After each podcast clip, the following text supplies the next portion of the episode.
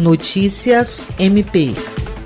O Ministério Público do Estado do Acre, por intermédio de membros e servidores com atuação na área de infância e juventude, participou na última quinta-feira, 29 de outubro, de uma reunião plenária com magistrados, representantes dos Conselhos Municipais dos Direitos da Criança e do Adolescente, conselheiros tutelares e outros integrantes do Sistema de Garantias dos Direitos da Criança e Adolescente. A plenária faz parte do processo de elaboração, diagnóstico e discussão e proposição de ações ações e propostas para o Plano Estadual Decenal dos Direitos Humanos de Crianças e Adolescentes, de acordo com todos os objetivos estratégicos dispostos no Plano Nacional dos Direitos Humanos das Crianças e dos Adolescentes. O titular da terceira Promotoria Especializada de Defesa da Criança e do Adolescente, promotor de justiça Francisco Maia Guedes, destaca que o evento é a continuidade da elaboração desse importante plano, que vai nortear nos próximos 10 anos na implementação e na promoção da política pública dos direitos às crianças e adolescentes.